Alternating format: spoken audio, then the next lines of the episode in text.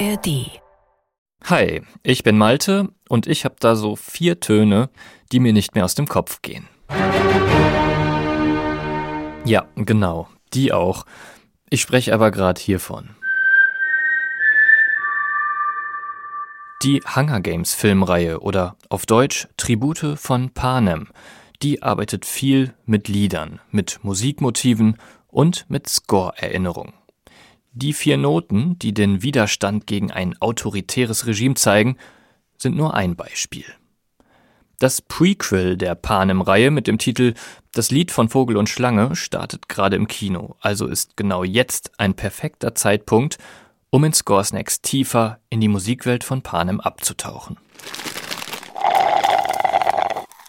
Scoresnacks. Die Musik deiner Lieblingsfilme. Und wir fangen diesmal, Achtung, Spoiler-Alarm, ganz am Ende der Filmreihe an.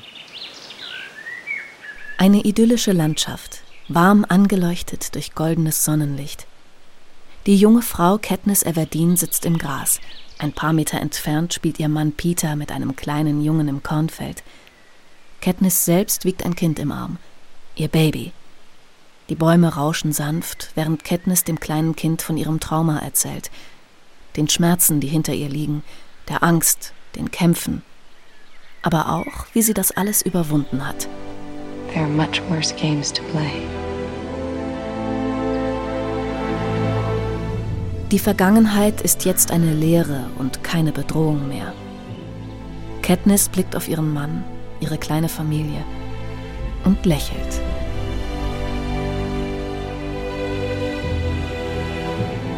Anschwellende Streicher, total warm, die in melancholischen Harmonien hin und her wogen. Hier kommt plötzlich ein Dur-Akkord in die Mollreihe, sorgt für Störung, dann schwanken wir zwischen F-Dur und E-Moll.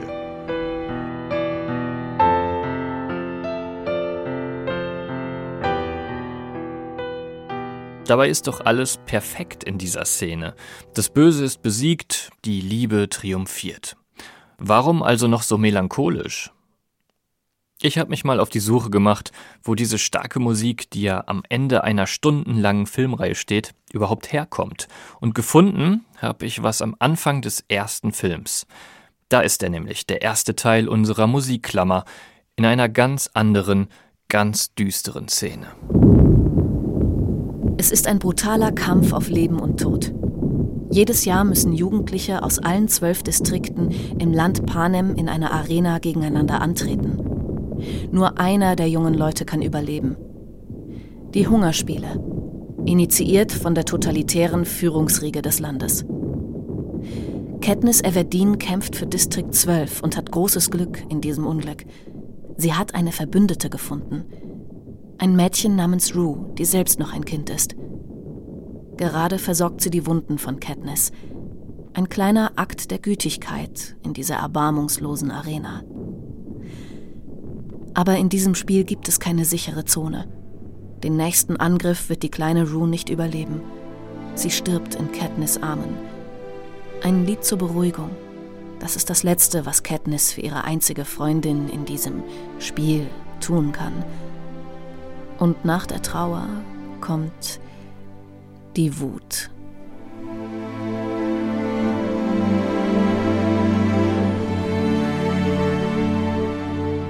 In diesem Moment wird Katniss zur Figur des Widerstands gegen das System. All das getriggert durch den Tod der kleinen Rue. Die Musik spiegelt uns genau dieses Innenleben der Heldin, die Trauer und die Entschlossenheit.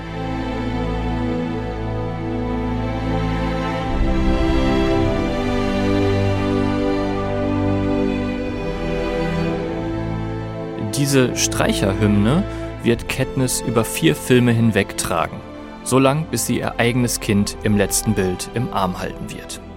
Die Musik ist also ihr Trauma und auch ihr Antrieb. Auf jeden Fall wird sie sie nie wieder loswerden.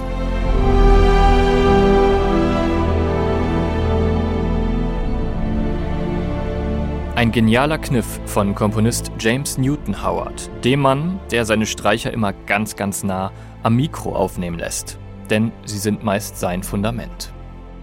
Aber zurück zur Hunger Games Geschichte. Hier gibt's ja auch einen mächtigen Gegenspieler.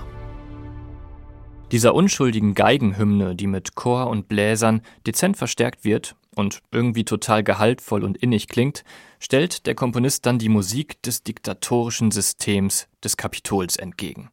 Die klingt erstmal feierlich.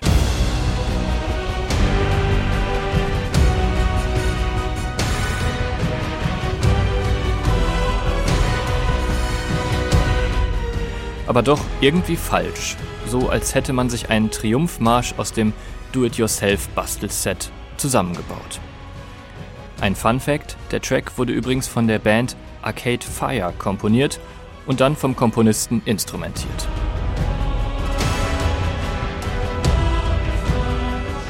Das Kapitol sieht sich als glanzvollen, heldenhaften Retter von Panem. Dabei ist hinter der strahlenden Blechbläserfanfare nichts. Nichts außer Ausbeutung und Grausamkeit.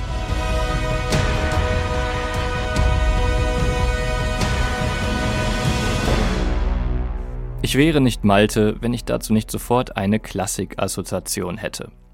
Unter dem Stalin-Regime in der Sowjetunion musste der Komponist Dmitri Schostakowitsch nach gewissen Maßstäben komponieren. Seine fünfte Symphonie sollte er mit einem triumphalen Siegeszugfinale enden lassen. Daraus macht er das.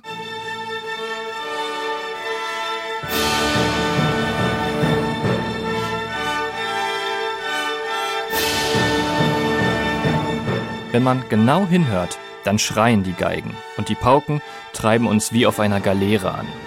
Aber vordergründig ist es ein Triumphmarsch. Auftrag erfüllt.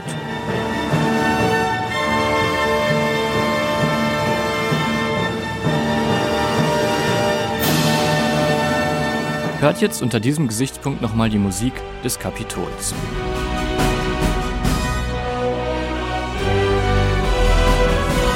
Das ist aber nicht die einzige Gemeinsamkeit, die Schostakowitsch mit dem Musikwiderstand in Panem hat.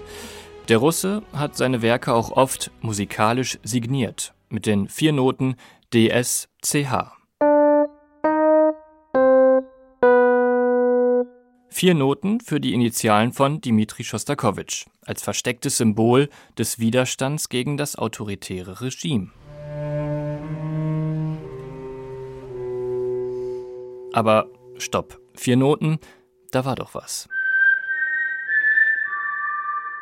Genau, auch in der Hunger Games Filmreihe ist das Pfeifen dieser vier Noten, die hier sogar noch ähnlich klingen, ein Symbol des Widerstandes. Eine gemeinsame Identität, ein Erkennungsmerkmal, aus dem Großes erwächst. Are you, are you coming to the tree? They strung up a man, und diese Identität gibt uns und Katniss die Kraft für all das Fürchterliche, was in den Hunger Games noch passieren wird. Der Song im Hintergrund, The Hanging Tree, wird zur Hymne des Widerstands und hat für alle Hauptfiguren verschiedene Bedeutung.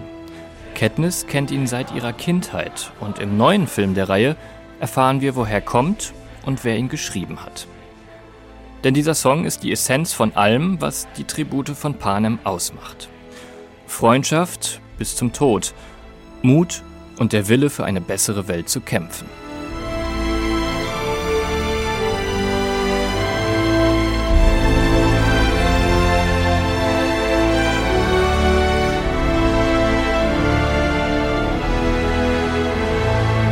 Host und Skript Malte Hemmerich. Headwriter Jakob Baumer. Redaktion Chris Eckert.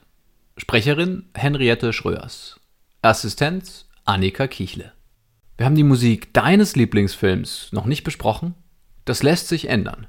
Schreib uns einfach eine Mail an podcasts.swr2.de oder einen Kommentar in deiner Podcast-App. Hier noch ein toller neuer Podcast für alle Musikfans, vor allem die, die Spaß an den Geschichten hinter der Musik haben. In dem ARD-Podcast Grenzgänger, die Geschichte des Berlin Sounds, geht es um die musikalische Underground-Geschichte Berlins, seit den frühen 80ern bis heute. Host Sophia Wetzke erzählt diese Geschichte aber nicht allein, sondern anhand der außergewöhnlichen Lebensgeschichte von Mark Reeder, ein Musiknerd aus Manchester, der vor über 40 Jahren zufällig in Berlin strandet und heute als Ikone der Musikszene dort gilt. Grenzgänger hört ihr exklusiv in der ARD Audiothek.